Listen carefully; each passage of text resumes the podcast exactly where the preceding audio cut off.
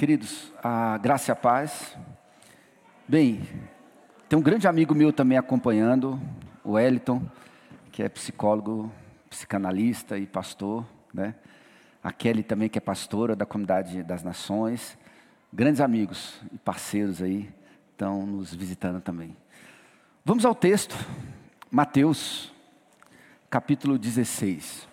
E para mim é uma alegria eu preguei no acampamento do Ministério 1 a 1, não me lembro o ano, mas eu preguei. não me lembro o ano. E para mim é sempre uma alegria retornar, é, porque eu tenho uma história maravilhosa, assim, com o pastor Alcides e a Ana. E todas as vezes que eu ligo para o pastor Alcides, em dia dos pais, final de ano eu choro muito, mas hoje eu vou me segurar. Talvez depois da mensagem. E o Alcides cuidou da minha vida. É, ele não me pegou no colo, mas no, no colo espiritual. Cuidou da minha vida no momento mais difícil da minha vida. Quando eu estava na igreja presbiteriana e em crise profunda na universidade, questões familiares profundas, e o Alcides foi o pastor que cuidou da minha vida e que me discipulou, é, que gastou o tempo bíblico é, para que Cristo fosse formado em minha vida. Então, assim, eu tenho uma gratidão. Então, às vezes, no dia dos pais, eu ligo para ele, ele sabe disso. Agora, no final do ano, chorei para cara. Minha mãe já sabia. Falou assim: vou ligar. vou ligar também, prometo. Esse ano eu vou ligar. Mas foi uma grande bênção, é, sempre reencontrá-los recentemente, agora nesse momento tão maravilhoso. Mateus capítulo 16, o texto base da nossa reflexão, versículos 21 ao 23. Diz assim a palavra do Senhor: Desde esse tempo, a igreja só me acompanhe, por favor. Começou Jesus Cristo a mostrar a seus discípulos que lhe era necessário seguir para Jerusalém e sofrer muitas coisas dos anciãos, dos principais sacerdotes e dos escribas, ser morto e ressuscitado no terceiro dia. E Pedro, chamando a parte, começou a, a reprová-lo, dizendo: Tem compaixão de ti, Senhor. Isso de modo algum te acontecerá.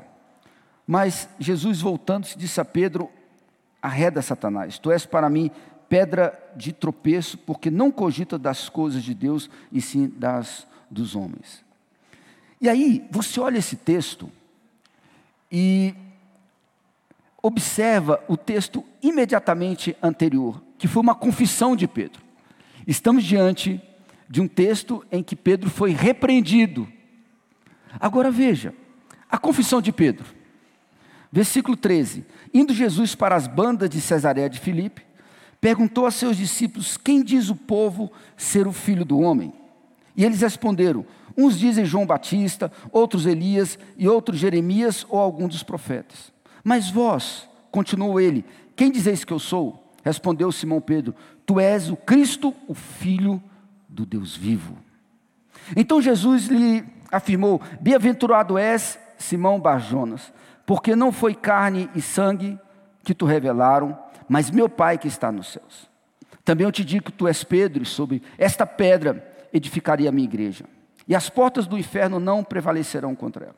Dar-te-ei as chaves do reino dos céus, e o que ligares na terra terá sido ligado nos céus. O que desligares na terra terá sido desligado nos céus. Então advertiu os discípulos de que a ninguém dissesse ser ele o Cristo. É interessante, hoje nós estamos falando sobre a igreja. E eu me lembro na década de 80, ah, quando os pregadores citavam algo durante cultos que tratavam sobre a igreja. É, principalmente congresso de jovens, uma frase que se repetia na boca dos pregadores. Olha, não trate a igreja como a arca de Noé, não sei se vocês lembram disso. Aquela frase que diz o seguinte: Eu só aguento o cheiro aqui dentro por causa da água lá fora. Isso lá na década de. Quem ouviu isso? Na década de 80, por aí. Ninguém ouviu, gente. Obrigado, Valéria. Nós ouvimos. Então, oh, que bom. Nós ouvimos isso. Na década de 80 era muito comum. E recentemente, eu estava relendo um livro ah, de um pastor, e ele também mencionou algo interessante, depois de um congresso de jovens, ele saiu perguntando o que era a igreja para os jovens, adolescentes. E aí ele ficou muito curioso com a resposta é, de um jovem que disse: Olha, igreja é mais ou menos igual a casa da avó da gente. É bom demais assim visitar, mas morar lá não dá. morar não dá. Então essas frases vão se repetindo, brincando ou não a, a teologia aí. Claro que é a teologia. É, a teologia na música, a teologia na poesia, a teologia nessas brincadeiras. Há uma teologia sendo construída quando fazemos essas brincadeiras. Mas estamos aqui para encontrar o caminho bíblico de entender o que significa ser a minha igreja. Mas veja que o texto começa lá no capítulo 16, com dois grupos interessantíssimos, aproximando-se os fariseus e os saduceus. Tentando, pediram-lhe que lhes mostrasse um sinal vindo do céu. Eles queriam um sinal. Veja, essa parte do texto é essencial para entendermos todo o texto. Ele, porém, lhes respondeu: Chegada a tarde, dizeis: haverá bom tempo, porque o céu está avermelhado. E pela manhã, você diz, vocês dizem: hoje haverá tempestade, porque o céu está de um vermelho sombrio. Sabeis, na verdade, discernir o aspecto do céu e não podeis discernir os sinais dos tempos. Uma geração má e adúltera pede um sinal e nenhum sinal lhe será dado, senão de Jonas, e deixando-os, retirou-se. Vamos começar por aí.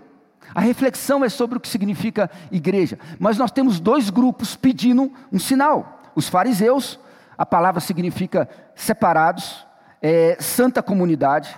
Eles eram em torno de seis mil aproximadamente na época de Jesus.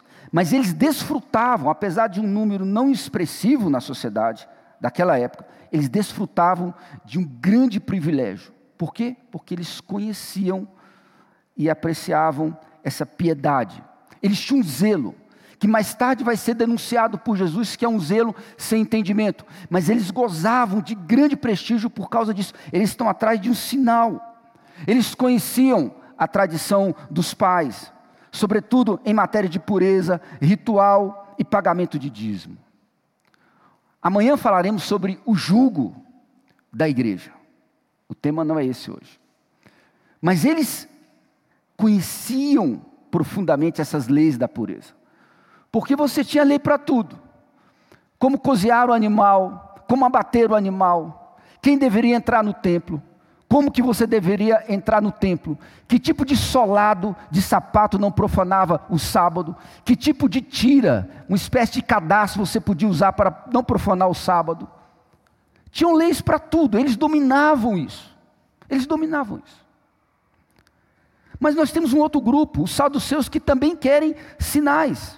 Era um membro, um saduceu era um membro de um pequeno, mas poderoso grupo religioso dos israelitas. Faziam parte desse grupo os sacerdotes, as pessoas ricas e de influência. Também querem sinais. Eles querem sinais. Eles baseavam seus ensinamentos principalmente no Pentateuco, mas eles negavam a ressurreição, o juízo final e, as, e a existência de anjos, por exemplo. E o mais interessante, a Bíblia diz que eles não se davam. Os saduceus não se davam com os fariseus, mas agora eles se unem para pedir sinal.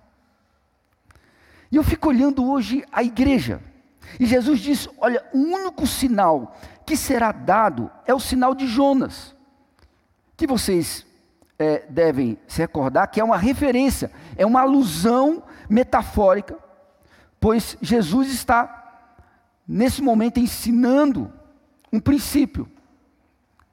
Que sinal seria dado? O sinal da ressurreição. É uma alusão à ressurreição. E o mais interessante é que essa alusão à ressurreição deveria de novo fazer parte dos nossos corações, porque muitas vezes nos perdemos quando olhamos para a igreja e esquecemos que a essência da igreja, o fundamento da igreja, não é a busca por sinais. Nunca foi. Os grandes avivamentos não nasceram aí. Eu aprendi com um pastor, que talvez vocês não conheçam, Alcides Martins Júnior, pregando em Marcos capítulo 16, versículo 17, não me lembro o ano, e o Alcides pregando nesse texto, esses sinais hão de acompanhar aqueles que creem. Ele pregou sobre esse texto na igreja do Lago Sul. Não é o contrário, são sinais que vão acompanhando aqueles que creem. Não é o contrário, não são os que creem que vão ficar atrás de sinais. Porque a igreja não é isso, gente. Nunca foi. Um amigo meu, ah, querido, amado do coração, me procurou e disse assim: Rapaz, eu não sei onde eu vou parar. Eu falei: Como assim? Você sabe que eu sou recém-convertido? Eu falei: Eu sei. Mas olha, eu olho para mim e olho para o apóstolo Paulo, pastor Júnior, tudo que eu estou fazendo, rapaz, está ultrapassando o apóstolo Paulo. eu falei: Sério? Ele falou assim: Sério. E aí eu quero te fazer uma pergunta onde que eu vou parar? Eu falei, talvez ser crucificado e ressuscitar. o caminho é esse. Mas ele falou assim: não, porque eu estou fazendo sinais, eu oro por gente e a pessoa é restaurada. Porque eu chego dou uma palavra, falei, meu irmão, se alegre, porque o seu nome está escrito no livro da vida. Não é verdade? Porque o poder da ressurreição alcançou a sua vida. Porque esse é o sinal de Jonas: Cristo está vivo. Nós estamos aqui hoje porque não deu tempo da grama crescer sobre a sepultura de Jesus com ele dentro. Porque Cristo ressuscitou. E esses líderes estavam pedindo um sinal. Queremos um sinal e Jesus fala: não será dado. Até porque Jesus faz sinais quando ele, ele fez sinais, quando ele quis fazer e continua fazendo isso. Ele não se entregou a nenhuma avidez e busca de sinais, e jamais realizou sinal nenhum como demonstração, como validação e como talvez atendimento de capricho de ninguém, gente. Mesmo os sinais descritos claramente em Marcos, o sinal da questão das serpentes, por exemplo, né? É quando você vai lá no Evangelho de Marcos, rapidamente, você vai olhar lá um sinal, né? Os sinais que acompanham os que creem. Aí você olha lá, Abre lá em Marcos 16, finalzinho. E aí o texto diz: Estes sinais hão de acompanhar aqueles que creem. Em meu nome espelharão, demônio, demônios, falarão novas línguas, pre, é, pegarão os serpentes, e se alguma coisa mortífera beberem, não lhe será, é, não lhe fará mal, é, se impuserem as mãos e tal. Todos esses sinais é apenas uma consequência de quem crê. Se você inverter a obra, vira uma obra centrada no homem. Aí você olha esse texto e você diz: será que o que você está falando hoje no acampamento do Ministério A1 ainda é atual? Olha, recentemente, um pastor, quando ele completou 44 anos, o Mac Wolford, ele foi a um parque, a, no estado da Virgínia, no sul dos Estados Unidos. Isso está documentado, tem, tem uma jornalista que acompanhou tudo. Ele foi lá no sul dos Estados Unidos para comandar uma celebração da igreja, em que ele era pastor. E como de costume, ele trouxe uma surpresinha. Ele sempre traz uma surpresa. Na visão dele, era necessário uma surpresa para incrementar o culto. Só que naquele dia, é, ele tinha uma cobra cascavel de estimação. Isso estava sendo acompanhado por um jornalista. Em determinado momento, Mac Wolford, ele pega, manuseou o seu pet para ilustrar exatamente o que diz Marcos na visão dele. E aconteceu que ele foi picado. Quando colocou a cobra de lado, ela deu bote e o mordeu. Dez horas mais tarde, dez horas, o pai dele já tinha morrido pelo mesmo motivo. O pai dele já tinha morrido pelo mesmo motivo, também pastor. E ele colocou a cobra de lado, ela deu bote. Dez horas depois, ele se recusou a ser ajudado pela junta médica. E ele morre depois de tudo isso. O pai dele também, pastor, morreu ao ser mordido por uma serpente também. A prática continuou. E o mais surpreendente é que a liderança disse que era preciso continuar isso para atender o que a Bíblia ensina. Não é isso que a Bíblia ensina, queridos. O texto não está falando sobre isso. Se você, inclusive, ler a Bíblia, você vai ver quantos morreram no deserto porque picados de serpentes, porque estavam tentando ao Senhor. É só você ler na palavra. Porque exatamente isso, a igreja está aqui hoje, porque nós cremos que os sinais acompanham os que creem. Não é o contrário.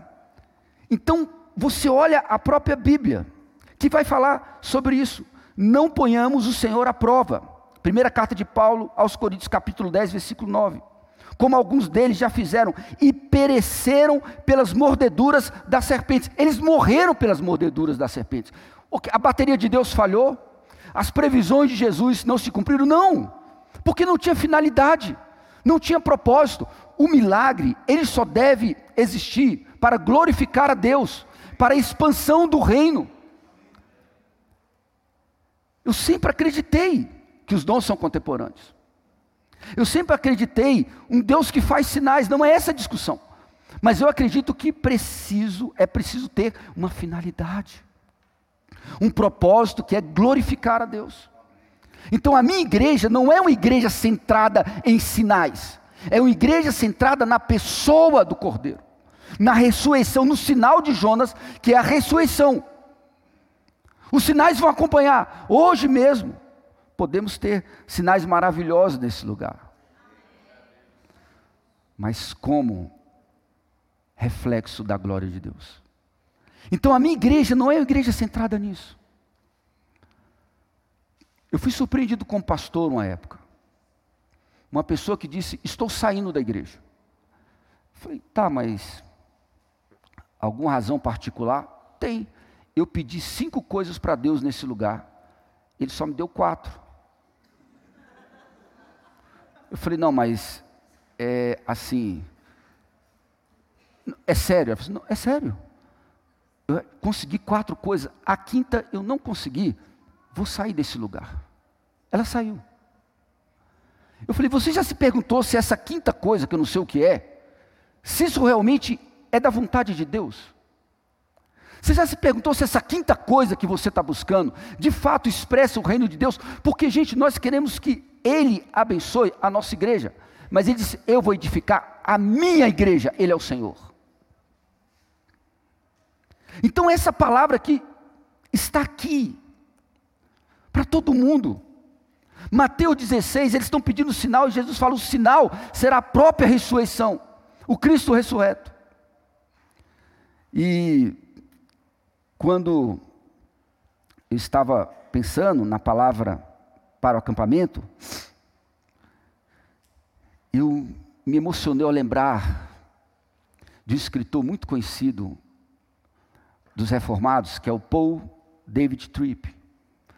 Ele tem um livro lindo, Instrumentos nas Mãos do Redentor. Que livro! Uau! Que livro! Só que tem uma experiência que ele conta no livro que eu me emocionei. 1978. Ele diz que fez uma das coisas mais corajosas da vida dele. Professor do departamento infantil. Ele diz: Olha, isso é assustador para um pastor. assustador para um teólogo. Quem dá aula aqui para o departamento infantil? Gente, é, olha, é desafiador. O grande teólogo, Paul David Tripp, falou assim: gente, eu fui aceitar isso. Aceitei por quê? Orçamento baixo.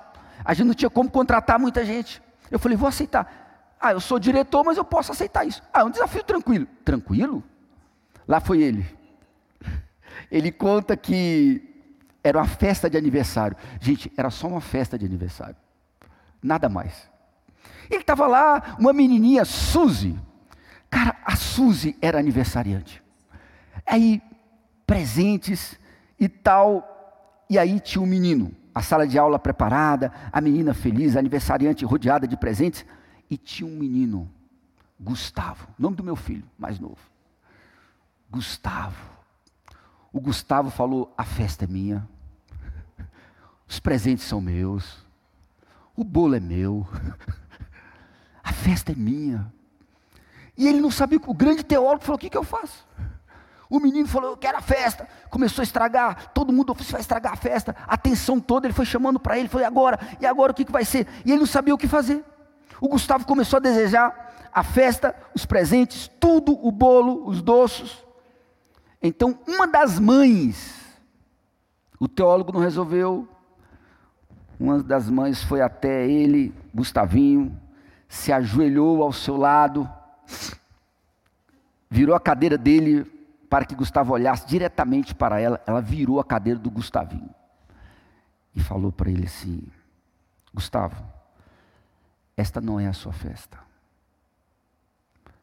Esta não é a sua festa. E o Paul David Tripp então ficou olhando aquilo, falou: Deus, por que, que o Senhor pediu para que eu assumisse isso ao meu coração? Por que, que eu passei por essa experiência? Eu quero que você aprenda que Jesus é o aniversariante da igreja.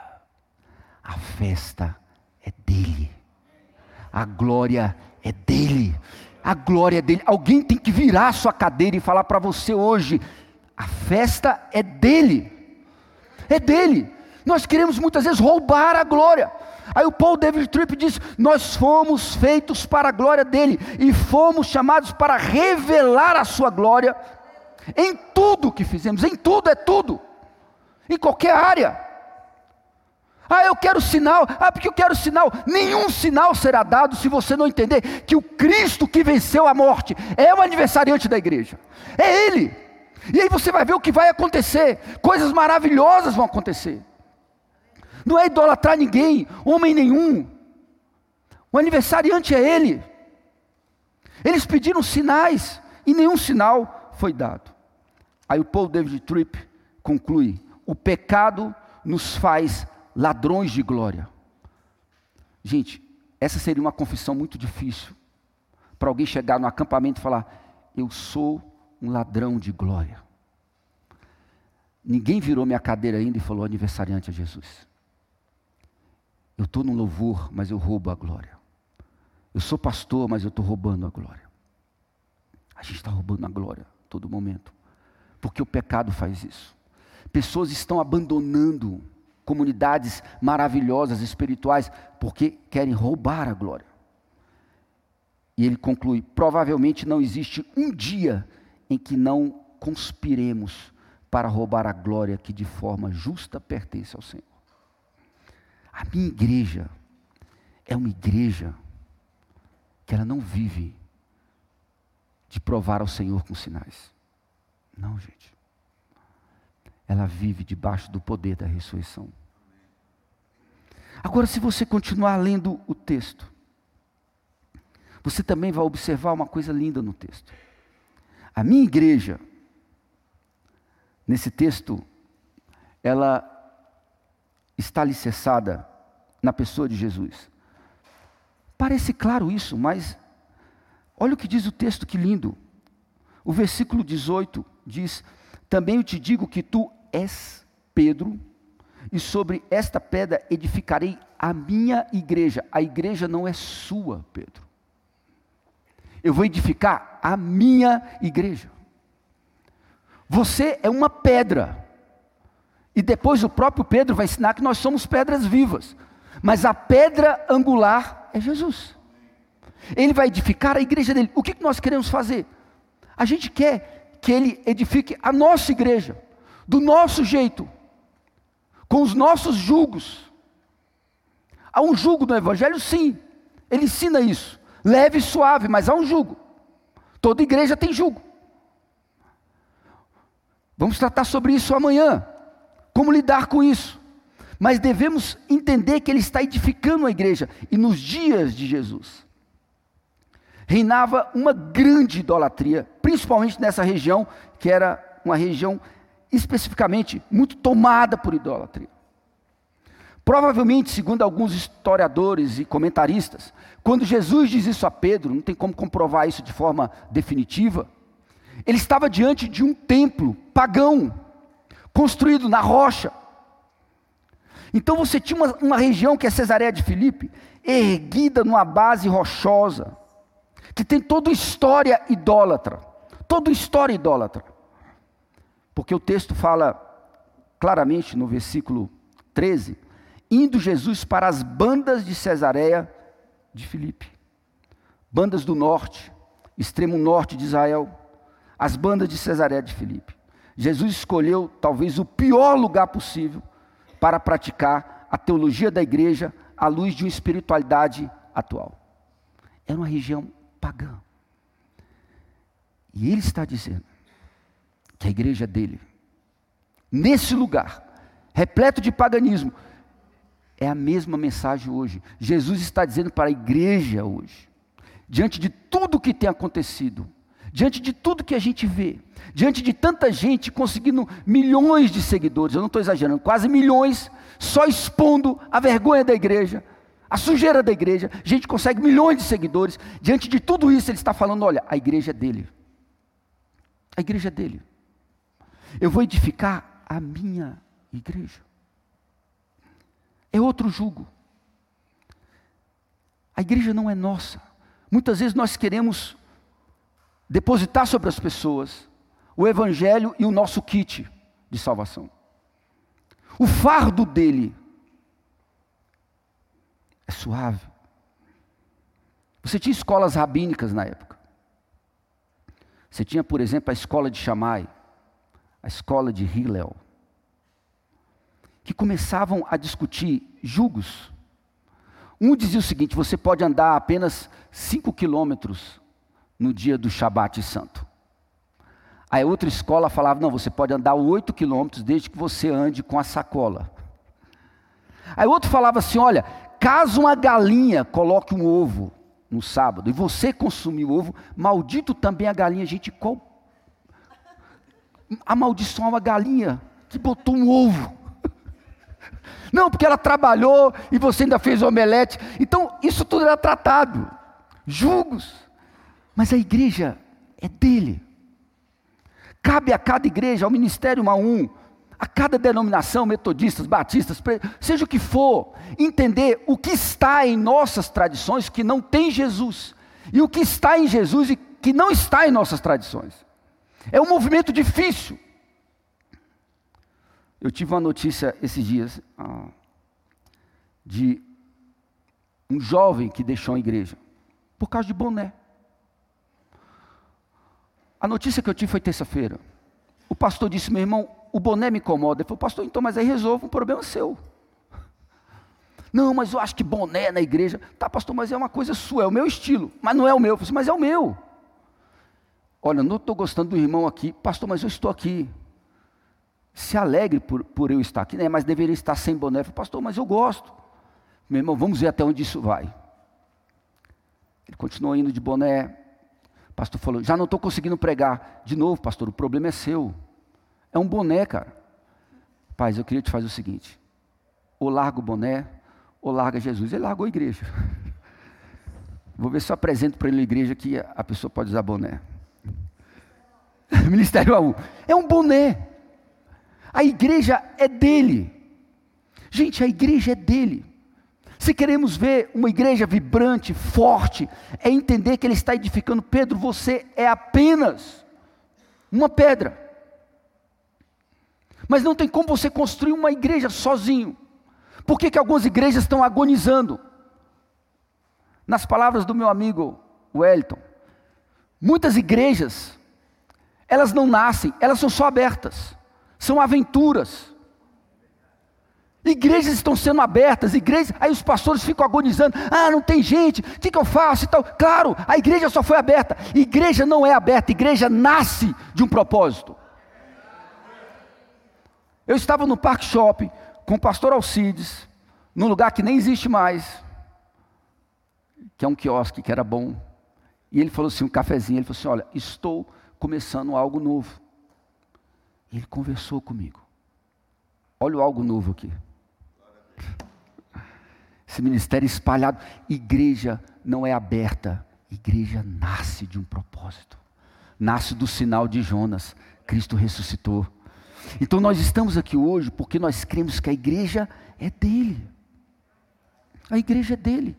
Gente, você não precisa descaracterizar a sua denominação. Não estou dizendo isso. Mas você não pode colocar um jugo Demasiado. Há julgo. Porque há também um discurso hoje, que nós vamos discutir isso amanhã, um discurso centrado numa graça que a pessoa fica perdida também, porque parece que não tem julgo, parece que Jesus não tem exigência, a exigência é muito maior, inclusive, do que os rabinos da época. Porque ele diz assim: ouvistes o que foi dito, não matarás. Eu, porém, vos digo, gente que tem ódio na alma e no coração, porque não tem ódio gospel, gente. Um dia o irmão falou, pastor, eu estou com ódio, mas é gospel. Não, não gente, ódio é, não é gospel. É, é, ódio. Então você não mata. Os rabinos falavam assim: olha, não é para matar. Jesus fala, eu, ouviste o que, o que foi dito, não matarás, eu, porém, vos digo: se você deixa o seu coração ser tomado por a, amargura, por ódio, você é um serial killer. Pode ser até gospel, mas é um serial killer gospel. A exigência é muito maior, gente, é muito maior. Então, como que esse fardo é leve? Como? Mas é porque a gente precisa entender um aspecto. É o sinal de Jonas. O poder da ressurreição que está em mim e em você. O problema não é o peso, mas é o Senhor que nos dá a força necessária. A exigência é maior, gente, de amar mas quando nós olhamos esse texto, e tanta gente se perdendo, eu, eu fiquei muito surpreso. Eu achei que era uma piada, mas não era. Eu nunca, lá no, no, na igreja que eu pastorei da Alvorada por quase 20 anos, uma das primeiras coisas que eu fiz, eu falei assim, olha, eu não me sinto bem ficando ali, na frente. Eu queria ficar com as pessoas, sentadas, assim, mas eu não sou contra quem quer sentar, mas eu não queria, fiquei, quero ficar com as pessoas e tal. Eu sentei assim num banco, o primeiro banco era para ficar mais fácil. O irmão chegou, pastor, precisamos lotar essa igreja na semana. Eu falei, olha meu irmão, é porque assim, estudo bíblico, oração, eu acho que a gente precisa fazer algumas coisas novas. Eu falei, oh, meu irmão, você tem alguma ideia legal, mas assim, agora é a hora do culto. Depois a gente conversa, ora, não, mas é uma coisa emergencial. Falei, tá, mas qual é a ideia do irmão? A gente está no culto, não sei se é melhor. Vamos conversar depois? Não, pastor. Alguém tem um papagaio que canta hinos. Falei, olha, meu irmão, não estou entendendo. Não, é um papagaio que canta alguns hinos. Tá, mas qual é a proposta do irmão? Então, pastor, vamos trazer esse papagaio para cantar aqui. eu falei, cara, mas eu falei, meu irmão, eu acho que. Não, pastor, só alguns cultos. Eu falei, cara, mas. Não, não, meu irmão, não. Aí depois que lotar, gente, quase. Olha, deu vontade de perguntar, porque eu não queria ofender o irmão. Ele prega também. gente, eu falei, não, meu irmão, mas assim, trazer um papagaio, é porque ele canta os hinos da harpa. Eu falei, cara, mas assim, a que ponto nós chegamos? Era uma ideia, ele deu uma ideia real. Ele disse, não, pastor, porque se esse papagaio canta e enche o culto, depois ele começa a pregar. Aí ora, mas deixa ele cantar, o papagaio cantar. Olha, gente, é, é, é complicado. Fiquei imaginando a oferta para o papagaio. Qual seria a oferta? Olha aí, um caroço de girassol. oferta para o papagaio, né? Cantar, né? trabalhar ali. Os, ó. Gente, é, é, algo assim impressionante. A gente conta assim, o pessoal não acredita. Mas a igreja, a gente fala assim: ah, não, isso era um problema dos saduceus. Era um problema. Não, gente, não era um problema dos saduceus, dos fariseus. Continua. É gente querendo trazer papagaio. Gente, não é isso. De forma diferente. Mas a igreja é dele. Quando eu olho esse texto, a igreja é dele. Ele fala: Pedro, você é só uma pedra. Vocês são pedras vivas, mas uma pedra sozinha não vai, não vai. Porque a pedra angular é Cristo. Mas você vai fazer diferença. O aniversariante é Cristo, mas você vai fazer a diferença. Que diferença você faz hoje? Gente, Pensa que história que nós estamos construindo na vida das pessoas, por onde você tem passado. Você é uma pedra viva. Talvez você precise entender hoje à noite. Talvez você esteja aqui e fale, é, mas ainda ninguém virou minha cadeira e falou aniversariante a ele. Talvez seja isso que precisa essa noite. Talvez você fale assim, ah, mas a minha vida, é, olha, a minha vida, não, não, eu, não, eu não consigo ver sinais, eu não consigo ver Deus me usando, eu não consigo isso. Não. Creia no Senhor da glória. Os sinais vão acompanhar os que creem. Naturalmente. É isso. Naturalmente vai fluir essa graça. Você vai alcançar vidas. Sua vida vai ser transformada. Mas tem que existir um propósito. Quando Paulo foi picado por uma víbora, o texto de Marcos se cumpriu, mas ele estava, depois de um naufrágio, numa ilha. E as pessoas falaram assim: certamente este homem é um assassino. Ele não tinha como continuar a obra ali, gente, porque eles olharam assim: o cara passa por um naufrágio, olha aí agora, já é picado por uma víbora. Ele não procurou, ele falou: gente, eu vou fazer um culto aqui. Olha só, acabei de passar por um naufrágio, todo mundo chega aqui, um culto novo aqui, vou desafiar a Cascavel. Ele não fez isso, ele estava lá mexendo no fogo e tal, foi picado. Eles falaram assim: esse homem é um assassino. Gente, aquilo é, era uma questão missiológica. E agora? Paulo estava diante de uma acusação. Ele é um assassino, passou por um naufrágio e agora foi picado por uma víbora. Aí eles ficaram esperando Paulo morrer rapidamente. Nada aconteceu, mas continuou uma visão errada. Eles falaram assim, mudando de parecer, diziam ser ele um Deus. Ele é o aniversariante. Mas se cumpriu Marcos um sinal que estava acompanhando com um propósito e um contexto missiológico. Sabe qual é o nosso problema, gente? Está faltando contexto missiológico na igreja. Problema não é que está faltando. Uma pessoa diz, não, está faltando sinais, pastor. Não, meu irmão. Está faltando visão missiológica na igreja. Questão de sinais. Gente que entende que é um missionário por onde quer que ele passe. Ele entende isso. Onde Deus tem levado você a entender que tem um chamado missiológico. Você é uma pedra viva. A pedra angular é Cristo, mas você é uma pedra viva. Pense, nós estamos no início de um ano. Estou quase terminando. Quantas pessoas você evangelizou no ano passado? Por quantas pessoas você orou? Aí você está falando que o problema da igreja é sinais. Não, não, não, não é isso não. Os sinais vão acompanhar. Deus é, é, é maravilhoso. Por onde você passar, Deus vai fazer uma obra maravilhosa. Mas você precisa ter a visão. Você está aqui hoje, entender a minha igreja, essa igreja de Jesus. E você, como pedra viva dela, você tem que entender sua missão nesse mundo revelar a glória de Deus. Não é roubar a glória de Deus, é revelar a glória de Deus. Para as pessoas, nos mínimos detalhes, nas coisas mais simples da vida, você vai revelar a glória de Deus. Gente, é algo maravilhoso. A gente ficaria a noite toda aqui com tantos testemunhos nesse lugar, de gente que está revelando a glória de Deus no trabalho, para as pessoas com quem você convive estranhos que você encontra na rua. Você ministra, revela, cumpre o seu propósito. Esse é o desafio para você. Olhar para esse texto e parar de ficar pedindo sinal. Jesus fala: não será dado. Uma geração má e adúltera pede um sinal, e nenhum sinal lhe será dado, senão o de Jonas. O de Jonas, que é a ressurreição. Nós vamos orar. Eu tenho certeza absoluta que não importa nem mesmo a geografia da sua vida. Você fala assim, mas espera aí, pastor. Você não conhece minha família, minha história de vida. Eu não sei que Cesareia você está envolvido, porque Cesareia era um lugar de muito paganismo. Os filhos de Israel, quando eles invadiram a terra, conquistaram, essas bandas do extremo norte foram das poucas de onde eles não conseguiram desinstalar os habitantes. Deu no que deu também. Eles permaneceram ali a vida inteira. Era uma cidade construída por Herodes, Filipe, dedicada ao imperador César, e daí? Foi lá que Jesus falou: Eu vou edificar minha igreja, é aí. Eu não sei a sua Cesareia.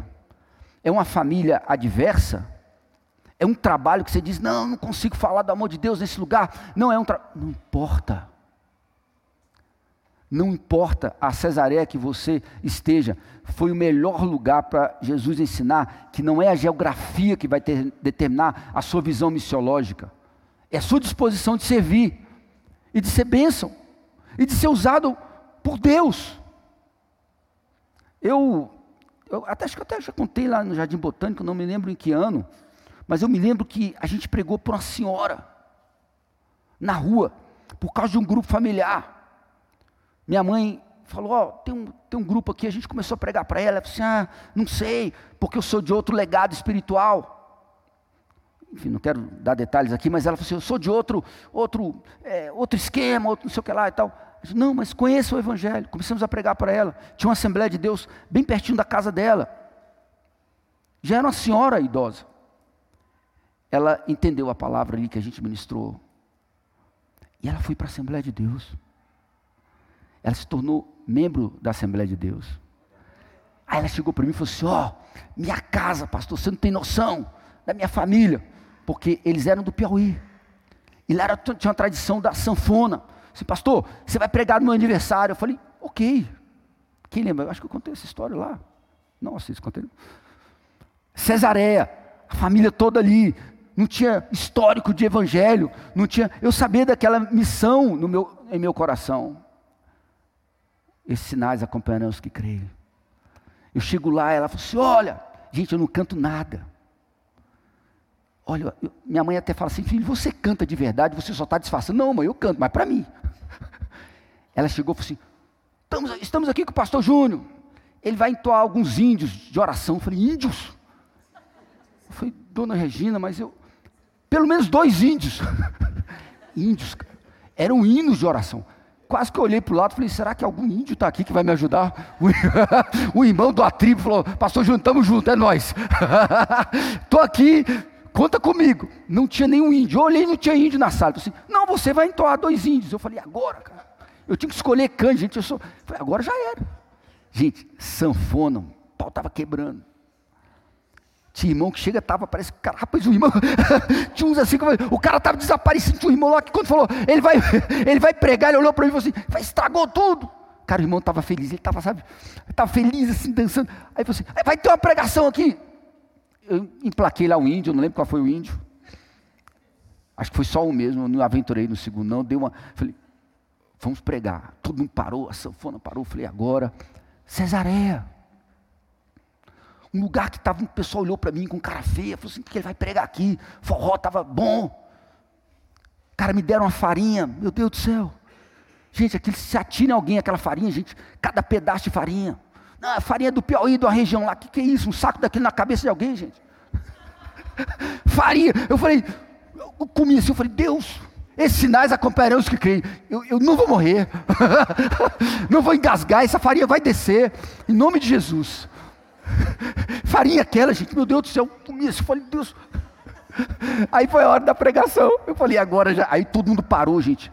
Eu olhei para todo mundo me olhando, ninguém entendia o que estava acontecendo. Ela tinha sido alcançada com a graça. Eu olhei e falei, gente, a dona Regina foi alcançada pela graça. E eu vim aqui para trazer uma palavra. O lugar não, não, era favorável, não tinha ambientação. O pessoal fala, ah, precisa de ambientação. Não tinha nada disso, não. A gente queria esse negócio, não, precisa de ambientação. Senão... Vai lá pregar, a ambientação era a sanfona, pau quebrando. Cesareia. Abri a palavra, gente.